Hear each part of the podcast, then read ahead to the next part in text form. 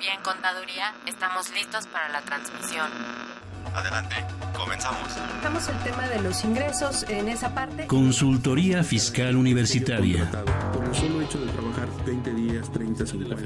Entonces me tengo que remitir al código, al 28 de código. Un programa de Radio UNAM y de la Secretaría de Divulgación y Fomento Editorial de la Facultad de Contaduría y Administración. El albacea pues es, va a ser esa persona que venga a representar al TECUM.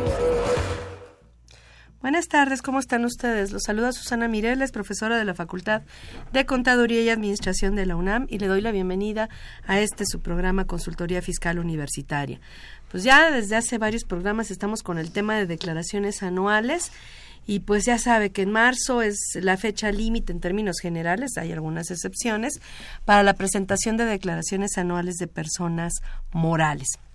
A lo mejor usted, nuestro radio escucha, si no todos tienen empresas ni nada de, o, empresas constituidas como personas morales, pero pues siempre es, es interesante hablar de estos temas. Y para, y para, tratar este tema están conmigo a la mesa eh, y a quienes agradezco de antemano en nombre de nuestra facultad pues por el apoyo brindado para la realización de este programa. Pues primero una invitada a quien nos da mucho gusto recibir aquí en esta mesa, la maestra en fiscal María Lucía García Mejía. Bienvenida, maestra. Gracias, Gracias por estar aquí con nosotros. Ella es licenciada en contaduría, egresada por nuestra facultad, especialista fiscal también egresada de la misma, maestra en fiscal por la Universidad del Distrito Federal, catedrática eh, de, la, de nuestra facultad, de la Universidad Libre de Derecho de Tuxtla Gutiérrez y de la Universidad del Valle de México, entre otras. Además de que es directora general del despacho Asesores Fiscales, Consultores y Auditores Sociedad Civil. Pues nuevamente gracias por estar con nosotros. Gracias. Y pues un compañero mío que en esta ocasión les toca estar del otro lado, como nos ha tocado a todos, los cuatro que co co este, conducimos este programa, pues el maestro Miguel Ángel Martínez Zuc. Maestro, pues gracias por acompañarnos en la mesa. Al contrario, gracias por la invitación. Amigos de las escuchas, muy amables, gracias por estar con nosotros. Aquí estamos a sus órdenes. Pues bueno, recordamos que este es un programa en vivo, ustedes lo enriquecen con sus preguntas, con sus comentarios, así es que no duden en llamarlos. Los números en cabina son 55 36 89 89, repito 55 36 89 89 y tenemos un número 01800 50 52 688, repito 50 52 688.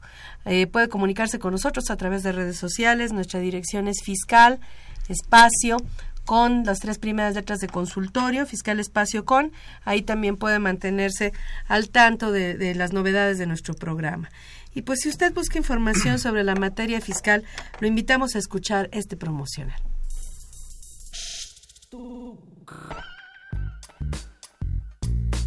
Si estás interesado en este y otros temas de consultorio fiscal, ingresa a tu navegador y escribe Radio UNAM.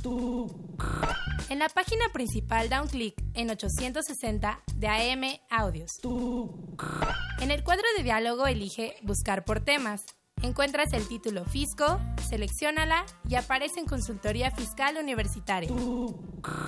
Ahí podrás acceder a nuestro contenido con el botón de reproducción. Si prefieres, síguenos por Facebook o Twitter. También puedes bajar el programa y escucharlo cuando quieras en tu iPad, tablet o celular.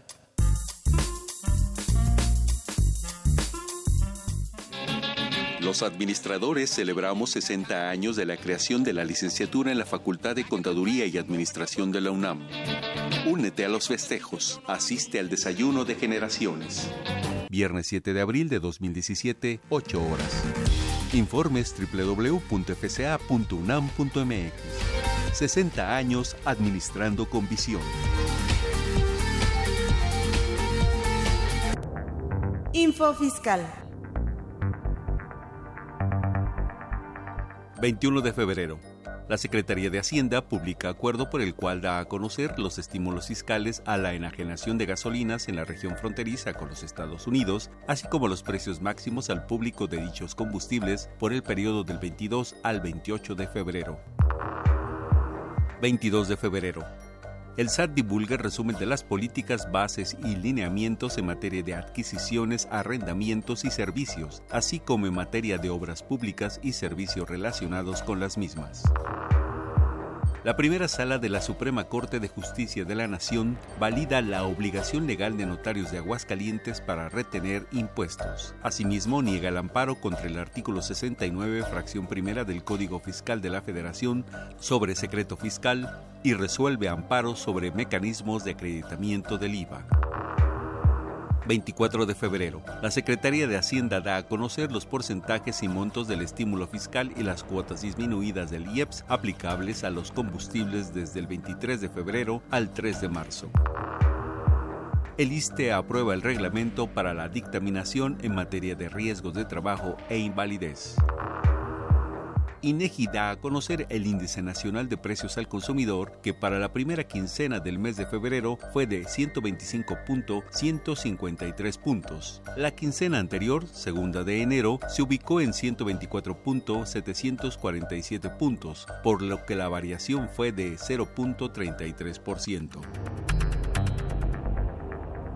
Info Fiscal. Pues ahora sí, ya vamos a iniciar con nuestro tema y pues vamos a hablar así de la Declaración Anual de Personas Morales. Son tres programas los que vamos a tener para tratar este tema. Eh, si les parece, en este primer programa tratemos la parte de ingresos y deducciones. Ingresos de personas morales. ¿Qué recomendaciones nos harías, maestra? Bueno, pues es que hay que tener en cuenta lo que dice la ley del impuesto sobre la renta. Hay que ver este en qué causal estamos, este en qué a qué se dedica nuestra empresa. Si nosotros enajenamos bienes o prestamos servicios, debemos de ver cuál es el momento de acumulación de los ingresos. Este, sabemos que son tres los momentos de acumulación de ingresos. Cuando se expide el comprobante fiscal, que ampare el precio o la, o la contraprestación pactada, cuando se envíe o entregue materialmente el bien o cuando se preste el servicio, o cuando se cobre o sea exigible total o parcialmente el precio o la contraprestación pactada. Aquí es muy importante porque la mayoría de los contribuyentes lo que hacemos es que vamos al repositorio fiscal, vemos cuáles son todas las facturas emitidas de las personas morales y esos son nuestros ingresos. Y, y nada más. Y no estamos tomando en cuenta lo que acabo de decir, por ejemplo, el segundo punto, que se envíe bien o cuando se preste el servicio nosotros tenemos que revisar, recordemos que, bueno, dentro de deducciones que lo veremos en su momento, eh, recordemos que tenemos que tener, debemos de tener un control de inventarios. Entonces, en el control de inventarios vamos a ver la salida de la mercancía, la entrega de la mercancía. Nosotros debemos de revisar, además del repositorio fiscal de las facturas emitidas, debemos de revisar nuestro control de inventarios, de cuándo se enviaron las mercancías y estas no fueron facturadas. Eso es lo que muchos de los contadores no tomamos en cuenta y es uno de los, los auditores a veces, ¿verdad? Ni, como auditor ni como contador. Ni los auditores. Ahorita ya hay muchos sistemas este, de inventarios de muchas empresas este, que inclusive son propios o son comerciales y, y, es importante que nosotros nos fijemos en estas salidas de mercancía. Eh, a lo mejor eh, la, no, no, importa tanto en, en, los meses del ejercicio de enero a noviembre, pero en diciembre sí debemos, porque seguramente se facturan en algún momento. Ahora, para efectos de impuestos sobre la renta, de todas maneras, es un ingreso la salida de la mercancía. Entonces debemos de considerarlo. No, no, mm, perdón. ¿No será aquí el tema de que, bueno, por esos criterios o políticas que la misma autoridad aplica cuando revisa, que no se mete tan, tan en esto, que al final del día también, aparte que no nos gusta, ni al empresario, a nadie nos gusta esos ingresos de a mentiritas con impuestos de veritas. Porque si bien es cierto, ya se entregó la mercancía, pero no ha habido un flujo. Bueno, pero eso es independiente, el ingreso eh, no tiene nada que ver con el flujo, ¿no? Eh, Ajá, eh, en personas morales. Estoy de acuerdo, estoy de acuerdo, pero justamente es eso, no tengo el dinero, no he cobrado, pero ya tengo que, ya, ya tengo que acumular y a lo mejor ya tengo que efectuar un pago provisional respecto de algo que no he cobrado. Entonces de ahí, de, ahí, de mejor también de ahí viene ese esa fobia, ¿no? O esa hacerse de la vista gorda y no aplicarlo, ¿no? Pero eso pasa con lo facturado y lo y lo y no cobrado, ¿no? De todas formas, aquí el tema es que el SAT mismo se va así como a nada más al repositorio de las facturas y dice esos son los únicos ingresos y la ley dice otra cosa. Y la ley. Efectivamente se ha hecho costumbre no hacerle caso a la ley, este para bien y para mal. En este caso, bueno, nadie se da cuenta si, si, si, lo hago o no lo hago, pero este, pero a final de cuentas ocurre que no se está omitiendo ese ingreso efectivamente, como dice Miguel Ángel, la autoridad ahorita no lo ve, pero quién quita que en un momento determinado lo, lo haga, ¿no? Eh, ha, ha, habido casos que en la, en la, práctica me ha tocado ver este, que sí lo llega a hacer la autoridad, pero ya cuando está buscando, eh, ve que los, la, la, empresa lo lleva todo Muy bien, bien, y de repente anda buscando, anda buscando y se mete en eso, ¿no? Exactamente. Y, y, y además hay un punto más este, que, que, sería, que sea importante considerar en función a la emisión de facturas hay veces que se emite una factura que no necesariamente implica un ingreso. O, o, o no toda la factura o no es un en ingreso. ese momento. Ajá. Ajá, por ejemplo, cuando yo hago un pago en especie, tengo uh -huh. que pagar algo y pues bueno, no tengo no, no, no tengo flujo y entrego un bien. Uh -huh. Entonces cuando yo, yo, doy el bien, pues bueno, entrego el bien en pago y ya, ya transmití la propiedad, perdón, la posesión, ahora cómo transmito la propiedad no le voy a dar mi factura con los sesión de derechos, sino le voy a tener que expedir una factura por el bien que le estoy otorgando. ¿no? Y, y, y, y cuánto estoy cancelando. Y esa factura no necesariamente implica un ingreso. Exacto, exacto. Y está en el repositorio. Puede haber muchos casos ahí. De hecho, uno de los problemas más comunes es la duplicidad de comprobantes. En este año todavía, porque todavía no entró en vigor el complemento de pagos. Así es. Por ejemplo, se emite la factura y luego el comprobante de cobro este y entonces ahí ya se duplican o triplican o multiplican los comprobantes y no todo lo que está en el repositorio es ingreso. O sea, claro. aquí la conclusión sería ni están todos los que son ni son todos los que están, ¿no? Este uh -huh. y hay que tener um, perfectamente definidos cuáles son los montos de los ingresos eliminando los que no claro. los que están eh, donde hay comprobantes que no necesariamente constituyen facturas o los que hay eh, o, o, lo que otro, se ¿no? Ajá. la mercancía o el y que no está facturado todavía, ¿no? Establecer las medidas de control adecuados, ¿no? Para identificar los ingresos en base a lo que está en la ley y en base a lo que en el ser está dentro del repositorio. ¿no? Exactamente. El problema de los notarios, de las agencias de viajes, este, de um, las agencias de tráfico eh, también, de tráfico de mercancías, el, la, que, los no agentes aduanales. que no necesariamente es agente aduanal, a veces hay empresas que nada más te traen la mercancía de la aduana a tu domicilio y o a donde lo digas que la tienen que llevar y y que no necesariamente sea una agencia aduanal, o te hacen los trámites para llevar y traer directamente y se auxilian de un agente aduanal, ¿no? Pero a veces son empresas independientes. Reciben mucho dinero para hacer gastos por cuenta de terceros, todas estas que acabas de mencionar, ¿no? Exactamente. Entonces el SAT también debe de saber, a pesar de que tienen sus complementos, debe de tener cada una de estas empresas que mencioné los complementos de su facturación.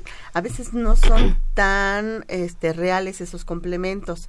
Entonces deben de saber, el SAT debe de identificar también que no todo lo facturado de verdad son ingresos del contribuyente. El contribuyente sí sabe sus actividades. Claro. Una agencia de viajes sabe perfectamente cuál es su actividad. Sabe que nada más cobra por la emisión del boleto y que de hecho al final de un periodo eh, les va a cobrar eh, de IATA, les va a dar este, la comisión correspondiente. Pero la venta de boletos de avión no es, es un aerolínea. ingreso, uh -huh. así es. Y hay muchos casos de estos. Las sociedades de gestión colectiva de derechos de autor tienen ya regímenes especiales con complementos especiales en sus comprobantes.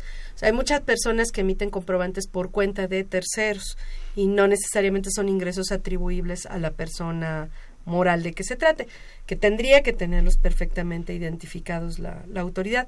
Pero lo que también es cierto es que hay muchas personas, eh, además de las que mencionaste, que reciben dinero para hacer gastos por cuenta de otras. Mm. ¿Y qué pasa ahí? Eh, La ley establece que eso es, eso es ingreso si no lo compruebas sí. con documentos que reúnan requisitos fiscales a nombre de quien te dio el dinero. Y eso aplica para cualquier persona moral o para cualquier persona física, física. ¿no? Eh, uh -huh. Lo que pasa es que tenemos, eh, según la miscelánea, pues tres momentos de eh, acumulación de ingresos, ¿no? En este caso de este gastos recibidos por cuenta de terceros. Nosotros lo que podemos hacer, lo, lo, que en la práctica la mayoría de los contadores hacemos, es hasta los 30 días a ver si nos van a comprobar o no para que se considere un ingreso. Claro. Pero 30 días, entonces ya estamos desfasando el tiempo. Si yo di el 15 de marzo eh, un gasto este para que me lo comprueben o, o, lo recibí más bien porque estamos hablando de ingresos y me lo van a facturar hasta 30 días después ya estamos hablando de que uno lo recibí en marzo y lo voy a acumular hasta abril eh, lo, por la parte no comprobada. Entonces, todo esto debemos de tener en cuenta todas las personas morales del momento de acumulación de ingresos. Tendríamos que revisar la cuenta de acreedores diversos, a ver si de algún momento, en algún momento no recibimos dinero para hacer algún gasto por cuenta de alguien y si ese se comprobó o no se comprobó, ¿no? En un momento determinado. Ese podría ser otra otra situación. Ahora, ¿qué pasaría con los anticipos de clientes? ¿Son ingresos, no son ingresos o qué? bueno, sí o cuándo la ley del impuesto sobre la renta nos dice que sí son ingresos. Eh, debemos de considerarlos, inclusive para el IVA. Si tenemos, aunque no lo hayamos facturado, de todas maneras es un ingreso. Cuando hablemos de deducciones se verá lo mismo, pero es un ingreso pues no facturado. Es, eh, pero hay que ver que de verdad sea un anticipo.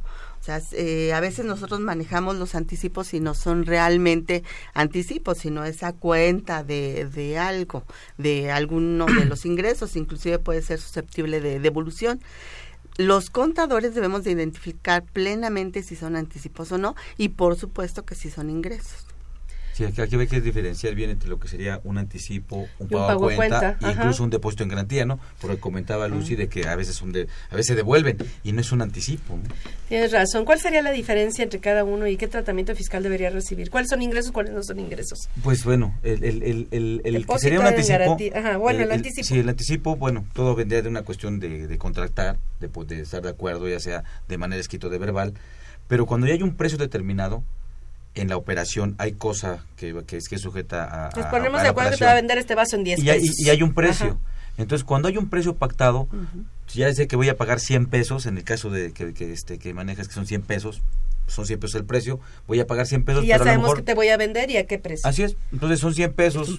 Y entonces, si yo cualquier cantidad que yo entregue, ya esa cuenta ya sé cuánto me resta por, por, por pagar. Si yo doy 50 pesos, ya sé que me restan 50 pesos por pagar. Y se acumulan si los 50. Es correcto. Se acumularían los 100, ¿no? No, se acumulan los 100. No, se acumulan Porque ya hay precio, ya no, es ya no es un anticipo. Es correcto. Ya no es un anticipo. Eso es en términos de la ley. Pero está la miscelánea del que le hemos mal llamado de los anticipos, que no nada más se refiere a los anticipos, sí. y dice que tanto para pagos a cuenta, ahí ya, se ya dice que siempre no, dice que tanto para, eh, para, pagos a cuenta como para anticipos, si están cobrados, si no están facturados, si no está entregada la mercancía, que se acumule nada más eso, ahí eh, dice lo contrario de lo que dice la ley, que es lo que tú estabas diciendo, que efectivamente lo que tú dices es lo que dice la ley, pero la miscelánea ya rompe con todo eso y que deduzcas un costo de lo vendido estimado, ¿no? Pero bueno, ahorita vamos a lo del costo, pero entonces ahí... Ahí sería, el, esa sería una diferencia, un pago cuenta. Y el anticipo tendría origen cuando también hay cosa sujeta de, de, este, de, comerciar o un servicio, pero por alguna condicionante no hay un precio determinado, va a ser determinable con posterioridad. A lo mejor puede haber incluso un precio de referencia, pero no hay un precio determinado. Entonces, cuando no hay un precio determinado y se entrega una cantidad, ahí estamos hablando de un anticipo. No hay no hay pago a cuenta porque todavía no sé cuánto cuánto resto, ¿no? De hecho, ahí hablando de compraventa siempre ha sido discutible que sea ingreso porque eh, dices, pues si todavía no hay enajenación, este, porque la, la compraventa se da hasta que nos ponemos de acuerdo sobre precio y cosa, ¿no? Pero bueno, en la práctica la autoridad tiene criterio que los anticipos y los pagos, eh, eh, bueno, los anticipos son ingresos este, a pesar de que incluso contablemente nosotros los tratamos contablemente como una deuda todavía, no como un ingreso, ¿no? Aquí, aquí hay un, comentario que me gustaría explotar. Sí, claro. las dos muy, muy, muy grandes, inteligentes damas que me están acompañando en una opinión, ya a lo mejor dentro del ser y deber ser, ¿no? en el ser, pues bueno, creo que lo conocemos y, y, lamentablemente pues hay que irse por allá porque si no este, tenemos problemas con la autoridad. Pero dentro de lo que es el deber ser, en este caso, eh, donde la ley, el, el artículo este eh, donde nos habla, donde 17, pues gracias, donde nos está hablando el momento de acumulación que es un rato Lucy nos hizo favor de comentar, ahí se refiere a que se acumule el 100%, no, no una parte, se de cualquier situación, acumules el 100%. Pero, ¿qué pasa con los anticipos? Que es lo que estamos comentando, y con el pago a cuenta. Viene la miscelánea y te dice la, el criterio que va a tener la autoridad. Pero el, el mismo artículo que nos habla y que le da origen y fundamento a la miscelánea, establece. Si estamos, estamos hablando de ingresos, estamos hablando de un elemento de contribución que es el, elemento base. ¿Estaríamos de acuerdo? Ya como elemento de contribución. Y ahí dice que las reglas que se refieran a objeto, sujeto, base tasa o tarifa, que es el artículo 33, fracción primera inciso G del Código Fiscal de la Federación, que es el fundamento, dice que las reglas que se remitan conforme a este inciso y se refieran a objeto, sujeto, base, tasa o tarifa, no generarán obligaciones o cargas adicionales a las establecidas en las propias leyes fiscales. Esa regla tiene dos efectos. Esa regla tiene dos formas de verla. Por un lado, si genera un beneficio, que sería para los pagos a cuenta, porque como tú bien decías, si hay un pago a cuenta de 50 pesos, pues yo tendría que acumular 100 porque el precio ya está definido y a pesar de que nada recibí la mitad, yo tendría que acumular 100. Pero la regla ahí sí genera un beneficio para el contribuyente porque dice, no, nada más es lo cobrado. Entonces ahí sí genera un beneficio. Ahí, podemos Esa sería aplicable sin lugar a duda, ¿no?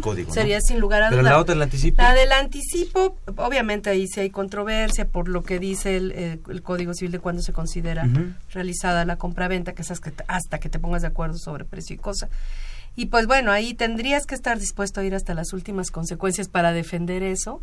y con el costo que va a llevar esto, este sí, sí hay elemento para pelearlo, pero sí en la práctica pues va a ser un pleito largo pues es que la miscelánea y, de fondo y de todo pero si tienes razón en la, poner el tema sobre la mesa no porque se meten ingresos se meten deducciones y es más digo no sé de, tan descaradamente que en, en, pero ojo en, deducciones no necesariamente ¿eh?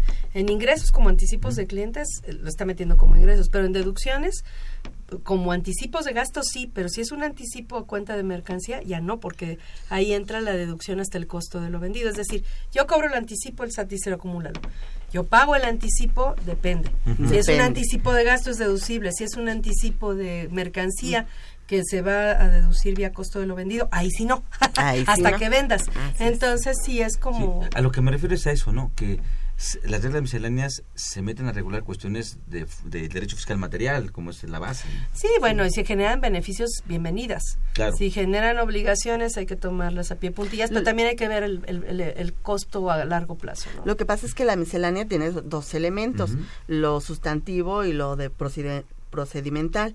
Si es de procedimiento, al SAT definitivamente nos ha dicho que esa fuerza, no es que queramos porque nada más nos están marcando los procedimientos, nos los está haciendo más claro. Ahora sustantivo que implica la base, tasa, tarifa, este, eh, todos los elementos que mencionaste Miguel Ángel, entonces ahí sí ya es peleable, pero vamos a ver el costo si genera, si genera derechos, bienvenido. Si no genera derechos, entonces este hay que ver si lo cumplimos o no lo cumplimos, pero tenemos que irnos estar dispuestos a irnos hasta las últimas consecuencias, porque el SAT de alguna manera ya está dando su criterio, como es en el caso de los anticipos de clientes. Exacto. Y, y ahí, bueno, si acumulamos esto, la misma regla nos da la posibilidad de deducir en forma estimada el costo de lo vendido, hablando de, de cuando haya costo de lo vendido de por medio. Así es, en proporción, así es, sí.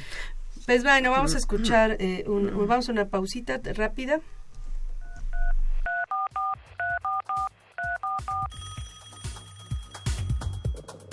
Llámanos, nos interesa tu opinión. Teléfonos en cabina 5536 8989. Lada 01800 5052 688. Facebook fiscal.com. Bueno, ya estamos de regreso. Eh, ahora sí, este, hablando ya de las facturas y eso lo dejamos a un lado, los anticipos de clientes. Se nos olvidó nada más concluir la parte de depósitos en garantía. Ah, claro. Sí, bueno, el, depósito en garantía, pues evidentemente tiene una característica que es eminentemente devolutivo por disposición regulada en el Código Civil este, eh, Federal. Entonces, ese debe estar a resguardo ya a lo mejor... No es eh, ingreso. eso es para garantizar una operación. Es para, es. para, garantizar que se va a celebrar una operación. Por eso es que no es un ingreso, se resguarda. Y a lo mejor al final, cuando ya se, se, se culmina la operación, hay veces que se, se hace vía compensación se toma en cuenta o se devuelve y, y, se, y, se, toma como pago. Eso ya es las condiciones. Si ya no se lo regreso es ingreso. Pero en principio no lo es hasta que no se concluya con esa situación. aquí nada más el, punto sí sería importante que de alguna forma haya algún documento o algo que dé el regreso o la aceptación de, de tomar de pago por las eh, por las eh, por las repercusiones que el Código Civil marca a un este depositario infiel, ¿no? Así es. Así, es. Bueno, entonces eso sería, digamos, en general respecto a, a los ingresos, digamos, de la actividad más importante. Nada más la un, comentario Sí, claro. rapidísimo.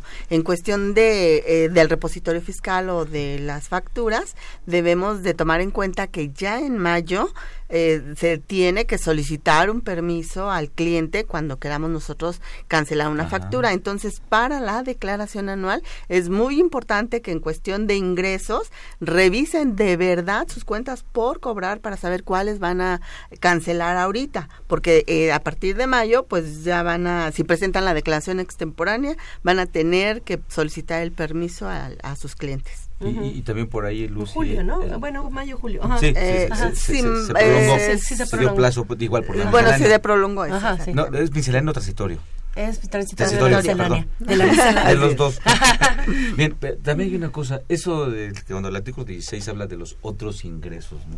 Porque eso estamos hablando de los ingresos De los normalitos. Esos ingresos que son este del coeficiente, de, pues, de ajuste anual por inflación y todo eso, ¿no?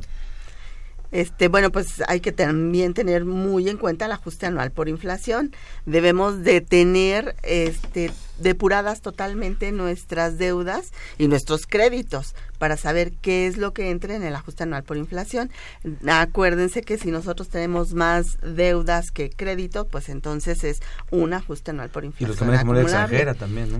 Perdón. El manejo los- de la moneda la moneda- extranjera. el manejo de la moneda extranjera. El manejo de la moneda Ya extranjera. son que- cálculos como que ya los damos por hecho, pero bueno, hay que hacerlos y hacerlos bien, ¿no? Exactamente, Ajá. sí. Y que- casos especiales, digamos, de ingresos, por ejemplo, eh, muy común, eh, bueno, desafortunadamente muy común. Eh, tienes un camión, te lo roban y este y el seguro te paga la, la indemnización. Eso es ingreso, este, para efectos contables, pues sí, desde luego, pero fiscalmente es ingreso, este, o, o- o qué sucede, está condicionado, ¿no? En este caso, depende de qué hagas con el dinero. ¿no? Así es, sí. Si tú, eh, ese dinero, pues de principio sí es un ingreso.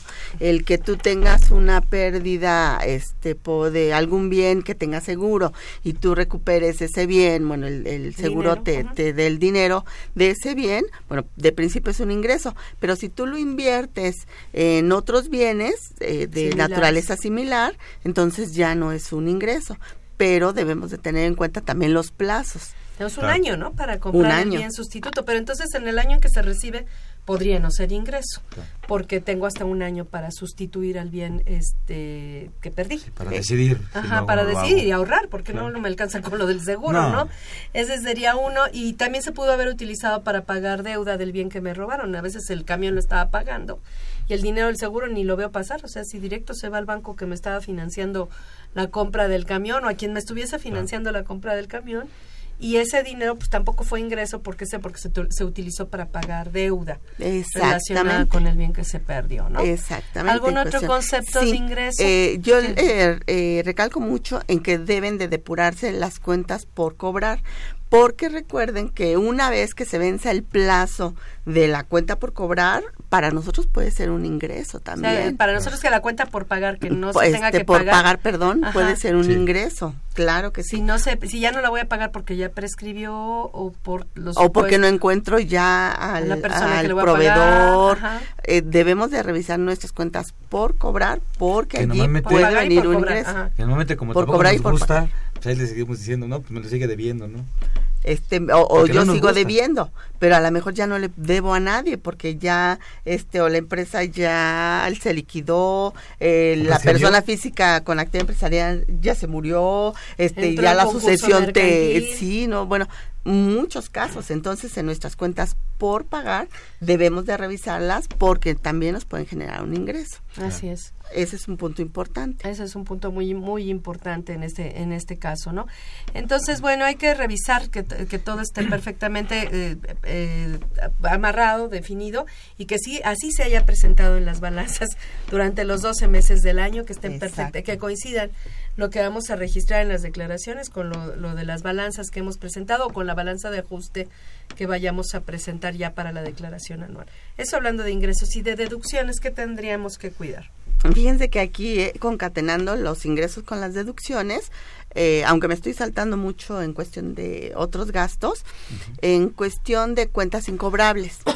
si yo metí mi aviso de cuentas incobrables, que debió de haber sido a más tardar el eh, 15 de febrero, eh, para que yo pueda deducir esas cuentas incobrables.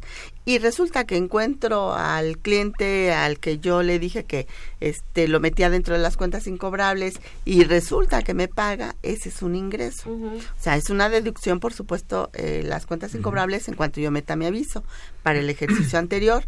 Pero eh, si yo recupero algo de esas cuentas incobrables también debemos de considerarlas como un ingreso. Este es algo importante porque es muy es muy común que, que te pregunten porque bueno independientemente de las condiciones del país y eh, que puedan haber pillos que hacen operaciones y después no pagan.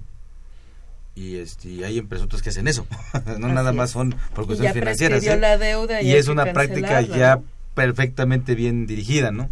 Este, me ha tocado algunos casos donde alguna, alguna empresa mediana, de repente llega, llega un grandote y le dice, mira, te, súrteme de todo esto. El otro pues se va al cielo porque se oye, me cayó un negociazo y hasta invierte, hipoteca su casa todo para, para, para, llegar a eso. Y después resulta que el otro ya tiene toda la intención de no de, de, de pagarle el 30%, los demás no le paga y ahí dice, pues demándame y una bola de cosas.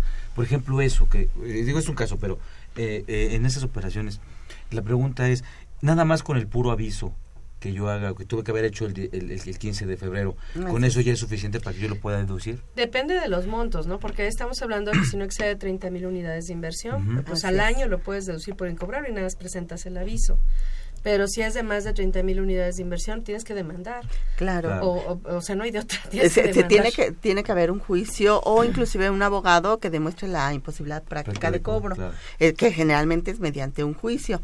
Hay algunos abogados que sí hacen eh, sus cartas de imposibilidad práctica de cobro sin juicio. Yo lo he visto, pero como que creo que eso no es lo correcto. Debe de haber ya cuando ve la autoridad dice no. Sí, lo pero, es demandar, ¿no? Pero fíjense que metiéndose un poquito a esto, sí, ya cuando se tiene el juicio por las 30 mil unidades que exceden y, las que no exceden de 30 mil unidades que también se relacionan y que se les da un aviso al cliente de que nosotros vamos a deducirlas y por lo tanto ellos tienen que acumularlas, metiendo el aviso en el SAT, hasta ahí se termina.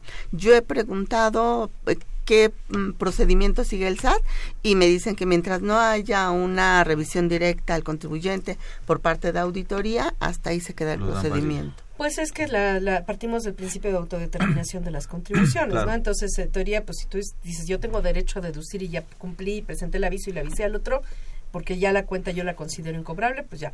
Y el otro, es, en todo caso, el otro es problema de él porque él tiene que acumular la deuda, sé, este pues ahí parte de que cada quien va a hacer lo que se supone que le toca hacer, ¿no? Pero bueno, vamos a hacer una pausa en este momento y continuamos con el tema de las deducciones. ¿Sabes si lo que te dicen es verdad? Entérate aquí, en Cuentas Claras. Cuentas Claras. IMSS y SAT refuerzan acciones conjuntas contra la evasión fiscal y el pago de cuotas. Según datos publicados por el Instituto Nacional de Estadística y Geografía, INEGI, durante el sexenio en curso se han reducido la tasa de informalidad laboral. El trabajo informal reduce la productividad y afecta el bienestar de los trabajadores y de sus familias, por lo que el Servicio de Administración Tributaria SAT y el Instituto Mexicano del Seguro Social IMSS firmaron un convenio de colaboración que permitirá estrechar los esquemas de coordinación que existen entre ambas instituciones encaminadas a detectar, combatir y prevenir esquemas de evasión en materia fiscal y de seguridad social. El convenio establece que dentro de los planes de colaboración se encuentran el intercambio de información, el aprovechamiento de las tecnologías y bases de datos para compartir y explotar la información, el diseño de una estrategia para el combate a la evasión y defraudación fiscal, así como el ejercicio conjunto, simultáneo o sucesivo de actos de comprobación de las obligaciones en materia fiscal o de seguridad social.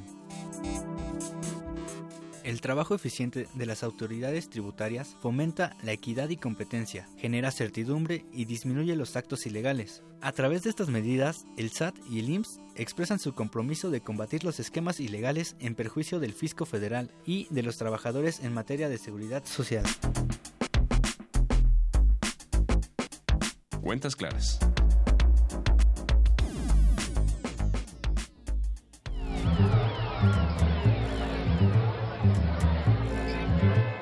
Llevar la revista Consultorio Fiscal única en su género.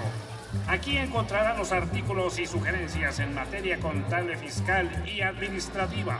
Ahora, consultorio fiscal desde la calle más cerca de ti. Esta es su información caliente, señor, señora. Con más de 26 años de publicar artículos, noticias fiscales y opiniones de especialistas. Es útil para el empresario, el concha blanca y corbata rayas. Acérquese. En ella encontrarás todo lo de SAT, IVA, ISR, Infonavit, prestaciones, testamentos, contabilidad electrónica, ley aduanera, medios de defensa, lavado de dinero, pensiones IMSS, ISTE, aguinaldos y miscelánea fiscal, entre otros temas. La tenemos en verde, rojo, amarillo, azul, naranja.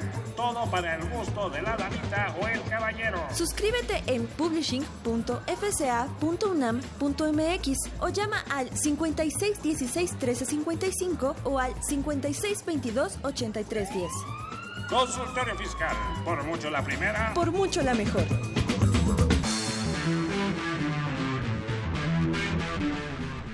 Pues ya estamos de regreso y ahorita fuera del, del, del aire, bueno, siempre se nos quedan pendientes, ¿no? Quisieras comentar algo respecto a los ingresos que se quedaron ahí eh, pendientes de comentar, algunas recomendaciones así muy muy especiales en cuanto a ingresos que se nos ¿Qué, olvidaron. ¿Qué es ingresos y también deducciones? Ajá, sí. En las empresas hacen muchos contratos de mutuo eh, con particulares, con eh, en mismas empresas y mm, en el contrato de mutuo está plasmado que hay un interés normal y hay un interés monatorio en algunos de los contratos. Y ese interés monatorio a veces se les olvida pagarlo. Y recordemos que tanto en ingresos como en deducciones, los tres primeros meses de intereses moratorios devengados deben de considerarse para ingresos y para deducciones. A los que no estén familiarizados, el contrato de mutuo es lo que sería un, que no existe, pero bueno, lo que sería un contrato de préstamo, ¿no? De préstamo de dinero. Coloquialmente un contrato de préstamo. Y también veíamos de los anticipos de clientes, que a veces acumulamos en un año los anticipos de clientes y luego se, les, se nos olvida al año siguiente que pues eso a lo mejor se cobró el año pasado, pero se facturó en este. Claro. Y se nos olvida elimina, eh, eliminarlos de la siguiente declaración y duplicamos el pago del impuesto. Sí, por ¿no? el efecto que tiene más en la declaración anual. Así es, en la de la declaración anual. El, el, el, el ANSIP, ¿no? Ajá. Así es. Hay que tener cuidado. Bueno, ¿qué más en materia Eh, de en deducciones? cuestión de devoluciones, acuérdense que devoluciones y des- descuentos, Ya bonificaciones hablando de deducciones, ¿verdad? de deducciones que se hagan en el ejercicio, este pues también se considera, por supuesto, este aunque suene redundante, una deducción. Hay que tener mucho en cuenta el reglamento del impuesto sobre la renta en cuanto a estas este, devoluciones, descuentos o bonificaciones, porque dicen hay, en el reglamento eh, te dice que durante el si se realizan eh, las notas de crédito, vamos a mencionarlas prácticamente así, durante el mes de, o las deducciones y devoluciones y descuentos, bonificaciones, este, durante el mes de enero y de febrero, nosotros podemos considerarlas para el siguiente, para el ejercicio anterior. O sea, tenemos, eh, eh, por supuesto que hay que leer bien el reglamento ahorita por el tiempo del Ajá. programa, Claro. no nos, no Sin nos, embargo, esa disposición está rara, ¿no? Porque dice la ley. Antes sí decía la ley, este, decían que las devoluciones, descuentos y bonificaciones se deducían de los ingresos este, a los que correspondían. Y ahora dice de que se deducen en el ejercicio en que se hagan. así es. Y luego viene el reglamento y me dice que siempre no, que a veces sí, que a veces no, y que como que parte de un supuesto, desde mi punto de vista, yo ahí sí diferiría porque creo que el reglamento se quedó mal porque parte de un supuesto que creo que ya no existe en la ley. Sigue existiendo la disposición reglamentaria, dice lo que mencionas, pero como que yo por lo menos, mm, y esos son de los temas que vamos a tener, de- de- estar en- no siempre de acuerdo. O sea, a lo mejor bajo el principio de que verbo mata carita, pues va la ley, ¿no? Va la ley, ¿no? Va la ley, Va la pero ley. bueno, sí, Así ahí sí yo, di- yo diría que bueno, ahí sí sí sería este discutible la aplicación del reglamento porque parte creo que creo que se quedó mal el reglamento, porque parte de un supuesto que creo que ya no existe en la ley y que sí existió en el pasado. Pero este pero qué bueno que tocas este tema de los descuentos, devoluciones y bonificaciones sobre ingresos, porque a veces lo limitamos a las a las devoluciones Claro. de ventas y sin embargo hay un tema muy interesante es hablar del tema de los descuentos. Entonces, habla, a, a veces, eh, por ejemplo, yo ya te, te perdoné una deuda a ti, yo tenía una cuenta por cobrar contigo, Miguel Ángel, y nos ponemos de acuerdo en que me debías 100 y me pagas 80 y te perdono 20. ¿Qué pasa Y- con esos es- 20? Eh, Tú, este, eh, tú te vas a tener un ingreso porque te perdoné la deuda, vas a tener un ingreso por 20, porque Así ya no me la pagas. Con donación de deuda. Ah, con donación de deuda. Pero ¿qué pasa con los 20 que yo te perdoné?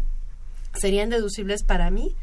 Creo yo que cabrían en esta deducción de, de, de los de la imposibilidad descuentos. práctica de cobro No, o, pero aquí- como descuento. No, aquí ya no, aquí ya no hay imposibilidad práctica de Porque- cobro. Aquí yo dije te perdono. Porque yo sí, acepté porque, perdonarte, porque, ¿no? porque no, no olvidemos es- ese perdón, esa condonación que se va a dar de esos 20. Esa deuda, ajá. a- había que ver bajo qué condición. voluntario. Yo Porque, dije, no, sí, pero a lo que me refiero me decimos, oye, es que ese perdón lo manejamos como una reestructuración. O de plano, ¿sabes qué? Mira, yo, yo este, de los 100, te sigo, te sigo dejando los documentos en donde yo consto, donde a mí, a mí me consta en mi cuenta por cobrar que debo, que debo 100 y al final día nada más pago 80. O, pero porque ya dijimos que con esos acuerdo. 80 se matan Sí, los pues te 100, digo, eso, eso, Ajá. eso sería un supuesto, ¿no? Y ya, pago 80, pero yo tengo un comprobante donde en mi contabilidad queda que yo debía 100. Ujú. Y que y nada, más pagué pagaste 80. Entonces, claramente está marcado en mi contabilidad que 20. Es un y, y, y bajo el perdón que, se- que, que me estás concediendo, pues para mí es un ingreso. Existe. Ya en mi contabilidad no pueden existir la Es deuda correcto. de 100. Pagaste 80, ya, ya se mató.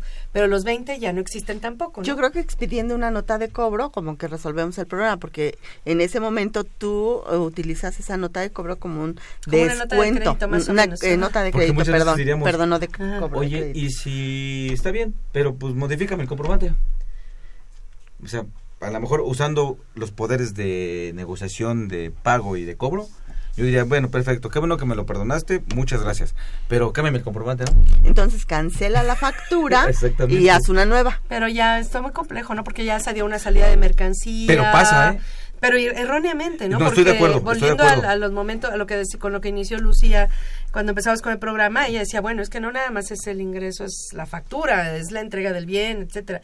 Entonces, aunque te cambien el comprobante, el ingreso ya existía en el pasado, ¿no? Entonces, No, y sería modificar la contabilidad. no, sería horrible. Pero, pero, pero en la negociación, Ah, sí. yo aplico mi poder de que te voy a pagar, entonces ya conseguí un descuento. quieres pagarme, si quieres que te pague, sí, haz esto. Porque entonces eh, eh, está el flujo, ¿no? Pero si te, te lo doy, siempre y cuando y solo sí, me modifiques el Pues comprobante. me hace absurdo, porque No ahí sí estamos, se está hablando de dos operaciones distintas, ¿no? To- Estamos totalmente. hablando de condonación de deuda, pues hay que darle el tratamiento de con una condonación Por de eso, deuda, por eso ¿no? es que yo comentaba, ya, ya en el negocio, cómo vamos a pactar. Porque he visto muchas operaciones que así son. Pero están y, y mal. cuando te preguntan, Ajá. oye, ¿y por qué lo hiciste? Pues así Pues fue, porque, porque si no, no recuperaba dinero ignorancia. y yo necesito mi, mi, mi dinero. O sea, eh, eh, por eso hablo yo Sí, de la fuerza. por de ignorancia de del otro, ¿no? Porque el que lo exigió, vamos, porque no era necesario. No era ne- con con nota lo que de dice Lucía, crédito. bueno, con la nota de crédito. Para ti es deducción, amparando que es una Miguel con Ángel. descuento en libros. Es, su- es disminución de, de sus de- deducciones. Pero de esa veces- nota de veces crédito lo que, que va a ves- realizar sus. Lo que ves dramático es que en muchas ocasiones es, oye, ¿y quién te dijo? Mi contador. Pues es que el ese es el tema que, que por eso verdad, escuchen. de- con, con todo respeto lo fiscal, digo. escuchen Somos aquí, aquí ¿no? dos damas contadoras, yo soy contador, pero es lo que pasa, es lo que está pasando allá afuera. Pues sí, por, por ignorancia, pero bueno, ¿para qué forzan la ley si no hay necesidad? Con, o sea, ¿con qué? ¿Para, para qué? Pero bueno, eh, ya tenemos tres llamadas de nuestro público. Llámenos este, en este momento los teléfonos al aire. Llámanos, nos interesa tu opinión. Teléfonos en cabina 5536 8989. Lada 01800 5052 688. Facebook fiscal.com. Bueno, tenemos ya tres preguntas de nuestro público. Dice, si soy una persona física, no estamos en el tema, pero de todas formas, y me descuentan 500 pesos mensuales de mi salario, ¿cómo puede asentar eso en su contabilidad? Pues con el comprobante de nómina, el CFDI este, de la nueva versión en este año 2017, es una disminución, pero nada más de su ingreso, ¿no? Y no lleva una contabilidad un deducción, ¿no? asalariado como No tal, pero bueno, ya está plasmado, ¿no? El arquitecto Fernando Almanza, ¿por qué es tan complicada la contabilidad? Es lo que nos preguntamos los contadores. Eh, Porque debes de ver las normas de información financiera a las que estamos sujetos, que es peor que la Biblia. Sí. Este, y muy complejo, que yo creo que ahí sí se tendría que hacer mucho trabajo de simplificación para empezar. Claro. Ya en la parte fiscal es otra historia, pero Claro. la parte contable de entrada, pues yo creo que ahí... Pero, pero, Pero así está. pues razón, Eso fue lo que preguntó, tiene razón. Y se, tiene se- razón. se ha vuelto muy compleja, muy compleja, porque también si hablamos, por ejemplo, en, en el caso de una empresa que va a ir a un juicio mercantil, pues no toda la contabilidad que tiene, que normalmente rige el criterio fiscal, le va a servir para el juicio mercantil, ¿eh? Porque ahí hay otras reglas, otros principios que están en el Código de Comercio. Pero tendríamos que irnos a las normas de información financiera, pero también las normas de información financiera Claro. tendría que estar más acordes a la realidad del, del tamaño de los negocios, porque hay muchas normas que se salen totalmente del tamaño de los negocios y bueno, ahí están, ¿no? Octavio Pérez, eh, de Ciudad Neza, dice, en diciembre de 2016 cobró vía judicial un adeudo por rentas. El ingreso se declarará en la anual como otros ingresos. Con el dinero obtenido se hicieron trabajos de mantenimiento en el predio, origen de adeudos del IVA de los trabajos. A ver, perdón. Con el dinero obtenido se hicieron trabajos de mantenimiento en el predio, origen del adeudo. El IVA de los, de los trabajos referidos se puede, de- se puede declarar hasta el anual o en complementaria de diciembre de 2016. Y luego dice cuándo, eh, hace referencia al artículo 115, último párrafo de la ley, cuándo y cómo se aplican los gastos en los inmuebles. Bueno, ahí es, es todo un tema, porque la, nada más rápido voy a hacer un, mar- un comentario al margen. Para que sean deducibles los gastos de mantenimiento, tienen que el inmueble tiene que estar produciendo rentas.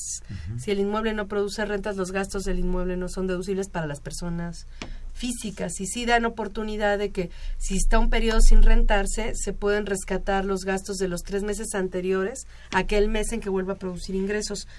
Habría que ver en qué circunstancias está Claro. este inmueble y para ver eso. Pero la, el IVA se tiene que acreditar en el mes en el que se paga y no hay de otra. ¿eh? O sea, Así se es. tiene Por que la causación del IVA, ¿no? La complementaria y ya, pero hay que ver primero pues, para ver si es acreditable el IVA, si es, si es deducible el gasto y para eso se tiene que ir a ver si el inmueble está produciendo ingresos en ese mes o no, o está dentro de los tres meses previos, ¿no? Claro. Pero bueno, Y que lo compare con su 35%.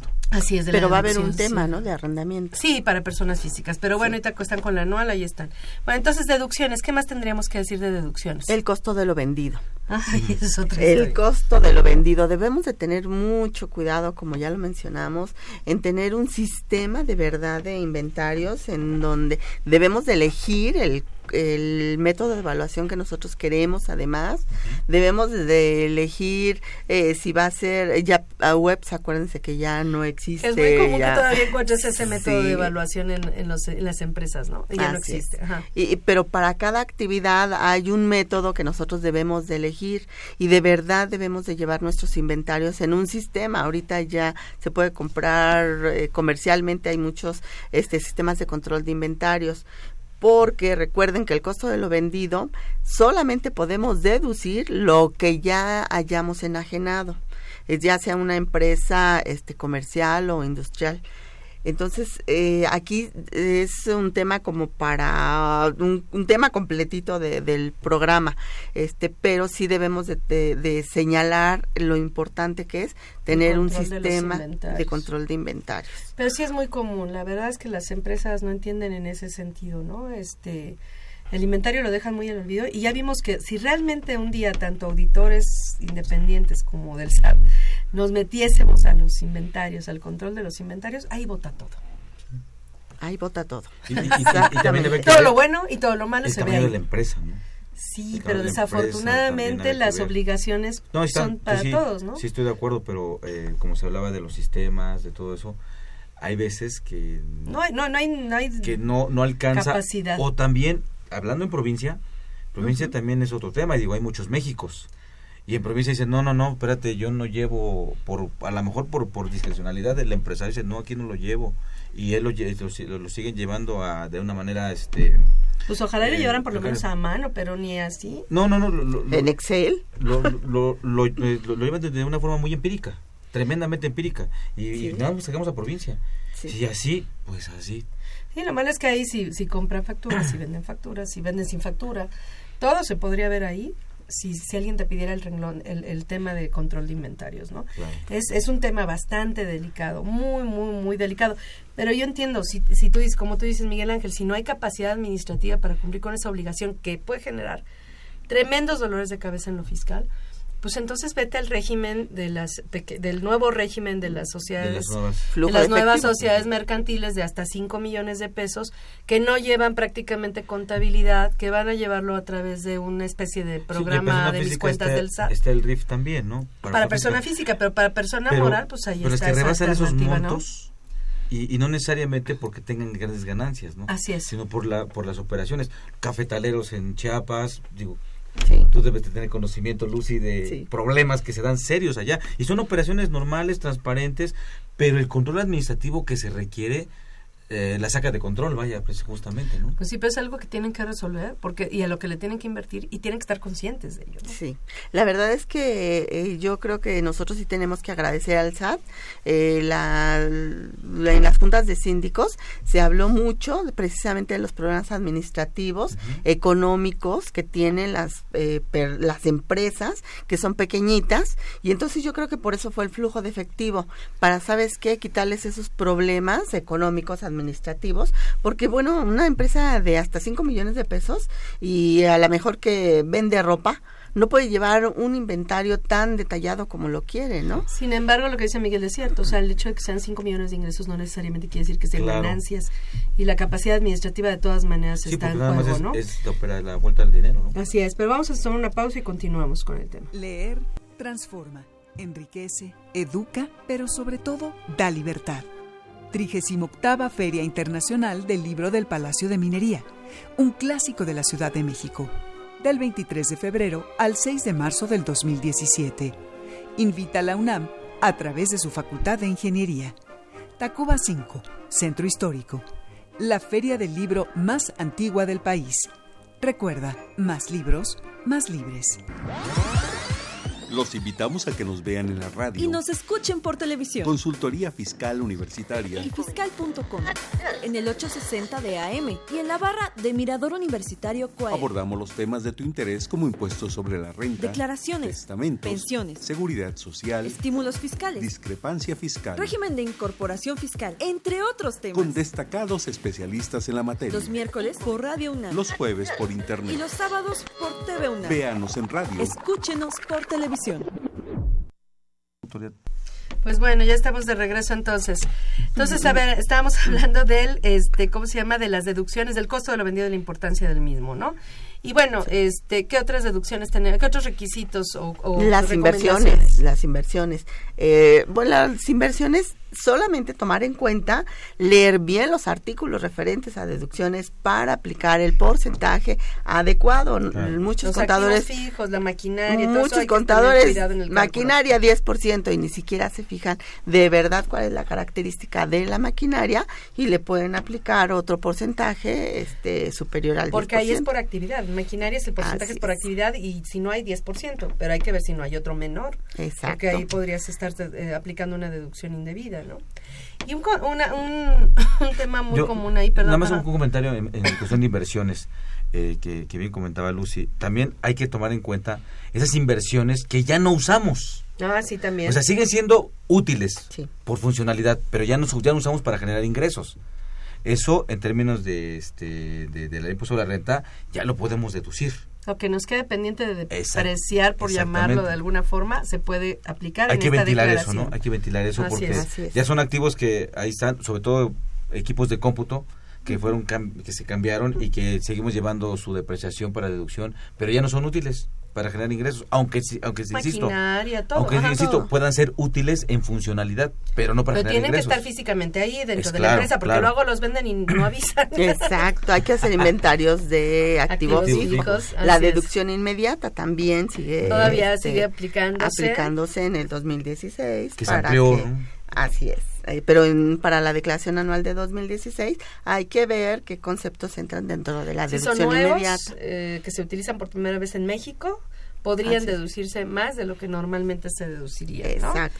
Eso sería también con relación a esto. Ahora, eh, con relación a los, ah, bueno, a la deducción de inversiones, hay que recordar que en los papeles de trabajo, en el cálculo de la deducción de inversiones, un requisito para que estén debidamente registradas en contabilidad es que el papel de trabajo haga referencia al folio fiscal de la factura. Si no lo tiene y, algún día el SAT le pide sus papeles de la deducción de inversiones, por ese detalle se elimina la deducción. Entonces nada más hay que recordar eso. Los comprobantes, ya nos fuimos a los comprobantes de los ingresos, pero no hemos mencionado nada de los comprobantes de las deducciones. ¿Qué cuidado tengo que tener con los, los comprobantes de las deducciones? ¿Qué fechas pueden tener o no? Este, bueno, en los comprobantes yo quiero referirme a en cuestión de cancelaciones. En el SAT ha habido eh, los síndicos han dado muchas protestas en cuanto a que revisan su repositorio fiscal, efectivamente hicieron este la el gasto, efectivamente lo pagaron y resulta que está cancelado. Entonces hay que tener cuidado y revisar el repositorio fiscal de nuestros comprobantes que nos emitieron por los gastos y por las compras, este, bueno, en este caso por los gastos, eh, para saber que no están cancelados. Y Lucy, en este caso, tú que estás muy eh, inmersa en el tema de los de los síndicos, la vinculación con la autoridad y conoces los criterios, ¿qué pasa si yo tengo el comprobante, voy al repositorio, está cancelado? Digo, espérame, y lo pagué y fue una operación real, que es, eh, eso pasa muy seguido. Yo, yo como contribuyente para que por esas, esas cosas que hace la autoridad no me quite la deducción, ¿qué puedo yo hacer? Un caso de aclaración, eso es lo que nos han comentado, un caso de aclaración, sustentando todo mi dicho, todo el pago. Eso lo conocemos como título libre, una promoción, ¿a través de eso? Así es, de mi portal. A través de mi portal, en electrónico, Así es, un formato electrónico. Oye, y algo que ya estamos probando este, ya en la, en la vida real y estamos sufriendo, las listas negras del SAT. Las listas negras del SAT son tremendísimas porque las listas negras del SAT eh, aparecen a partir de 2014. Sin embargo, el SAT está haciendo válido esto de las listas negras desde el 2011. O sea, no, no le interesa que haya sido de años atrás. Hay que recordarle a este nuestros radioescuchas de qué se trata. Recordarán ustedes que a partir de 2014 se reforma el código y establece que las eh, que el SAT va a investigar en qué casos las empresas este, emitieron eh, realizaron operaciones falsas simuladas o inexistentes. Y entonces ellos ya tienen una lista de empresas que presumen que son empresas fantasma y van y las revisan les piden documentación para demostrar que la operación es real o no se presentan o no entregan nada este, o no o no desvirtúan esa presunción y entonces los ponen en una lista negra y todos los que operaron con esas empresas, las operaciones se consideran, se presumen falsas, a menos que demostremos que sí son reales. Y en este caso tú dices que se están yendo para atrás hasta 2011 para decir que son falsas. Exactamente. Y ni Prodecom nos, nos ayuda. Y entonces... entonces, lo que yo les recomiendo es comprar algunos programas, por supuesto más costo económico, eh, en donde ya muchos programas nos están diciendo inmediatamente detectan a quienes están en las listas negras. Pero cinco años atrás. De cinco años atrás, sí. Y, a sufrir, y es lo único que, podemos que hacer. La operación existe. Además, son muchas las listas negras que existen para estar revisando todas las que han publicado. Son 1.200 y tantas empresas en listas negras y solo nueve han desvirtuado. Así es, Susi. Pues bueno, se nos acabó el tiempo. Pues gracias nuevamente, Lucía. Gracias. Este, gracias, Miguel Ángel. nuevamente. Gracias por compartir este panel. Los invitamos a que nos sintonicen a este programa la siguiente semana para platicar nuevamente de Declaración Anual de Personas Morales. Esta fue una producción de Radio UNAM en los controles Socorro Montes, en la producción por parte de la Secretaría de Divulgación y Fomento Editorial de nuestra facultad. Nezahualcóyotl Jara, Alma Villegas, Juan Flandes, Juan Carlos Serrano, Ismael Molina y Guillermo Roberto Venegas. La FCA agradece a los conductores e invitados de este programa quienes participan de forma honoraria. La, opinión expresada por ellos durante la transmisión refleja únicamente su postura personal y no precisamente la de la institución. Muchas gracias. Los esperamos la próxima semana.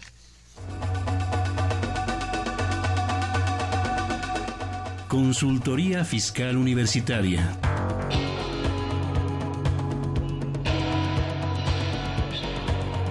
Un programa de Radio UNAM y de la Secretaría de Divulgación y Fomento Editorial de la Facultad de Contaduría y Administración.